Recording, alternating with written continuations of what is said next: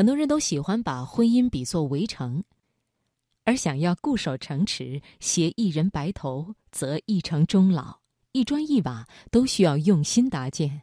好，接下来就请听曹植的文章：是什么谋杀了爱情？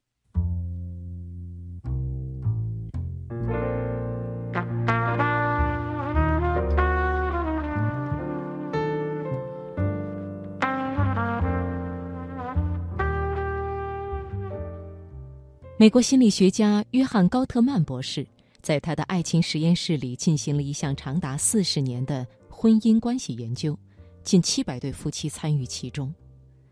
是什么毁坏了一段婚姻？幸福的婚姻有哪些共性？如何解决一些常见婚姻中的问题呢？随着研究结果的公布，高特曼都给出了答案。有人曾经总结过婚姻幸福的秘诀：因为了解。所以理解，因为理解所以接纳，因为接纳所以幸福。而大多婚姻的毁灭便源于不了解、不理解、不接纳。高特曼实验室中有这样一对夫妻，丈夫罗里视工作如命，妻子丽莎则看重家庭。罗里习惯了我赚钱你照顾家的模式，他不知道家里狗狗的名字。不知道孩子的好朋友叫什么，是一个完全的生活白痴。身为妻子的丽莎，时刻都渴望着丈夫对家庭多一点关心，但是当她想要和丈夫交流时，却总是被丈夫敷衍。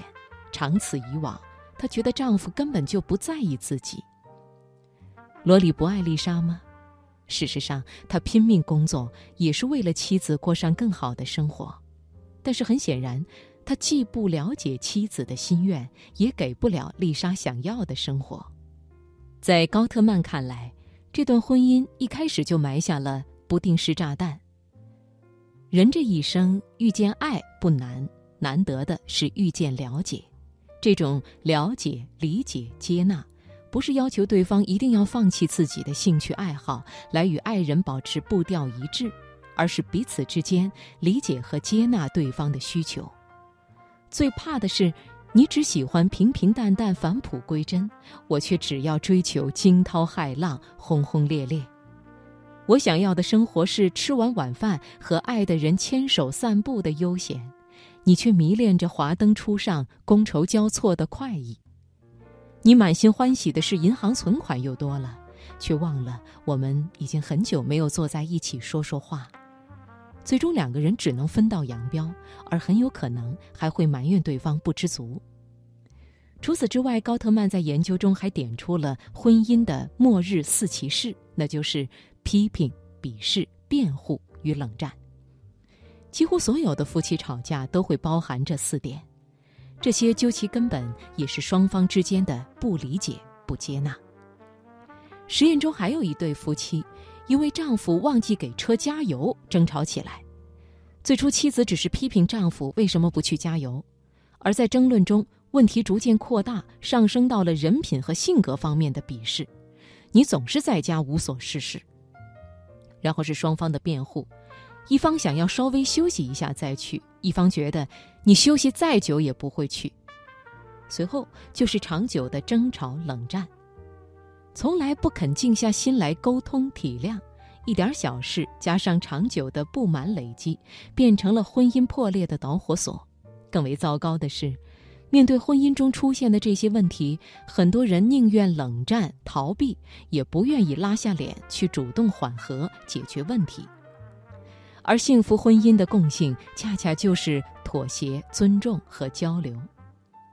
两个不同人生轨迹的人，要在未来的几十年共度余生，在这个过程中，必将经历磨合期的阵痛，克服滋长的占有欲，面对日益消耗的热情，以及柴米油盐的消磨。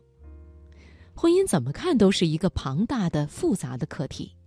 在高特曼看来，婚姻是两个人的价值观、个性怪癖和个人思想的结合。中国青年报的一项调查显示，兴趣爱好和三观一致是青年人择偶最看重的因素之一。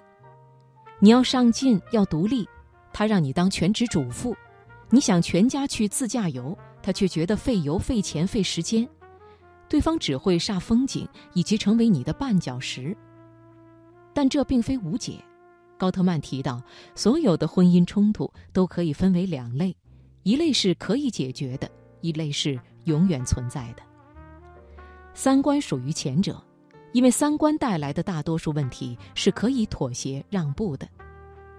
在聪明的夫妻身上，往往能够看到大量的感情修复。一段好的婚姻，不是仅仅要靠爱来支撑，还依赖于日复一日的经营和修补。我们很难找到三观完全相符的人，但是可以求同存异，找出适用两人的准则。摸索的过程就需要一定的妥协和尊重。研究发现，从长远来看，最幸福稳固的婚姻来自于那些丈夫尊重妻子、与妻子共同做决定的家庭。所有的问题最终也都需要交流沟通才能解决。最后，高特曼还提出了婚姻的自我修复力，自我修复的能量源于日常的细节。好的婚姻往往都会注重细节上的仪式感。演员刘嘉玲在一次采访中表示。情人节你可以不送珠宝给我，但是要送花儿。她柜子里保留着一大叠丈夫送的卡片，还会经常拿出来翻看。她觉得很多的回忆是靠自己制造出来的。地久天长的陪伴，一定少不了三观上的妥协、意见相反时的尊重交流，以及点点滴滴的用心经营。那些妥帖的安全感和长久的甜蜜，会让人相信。婚姻自有其动人之处。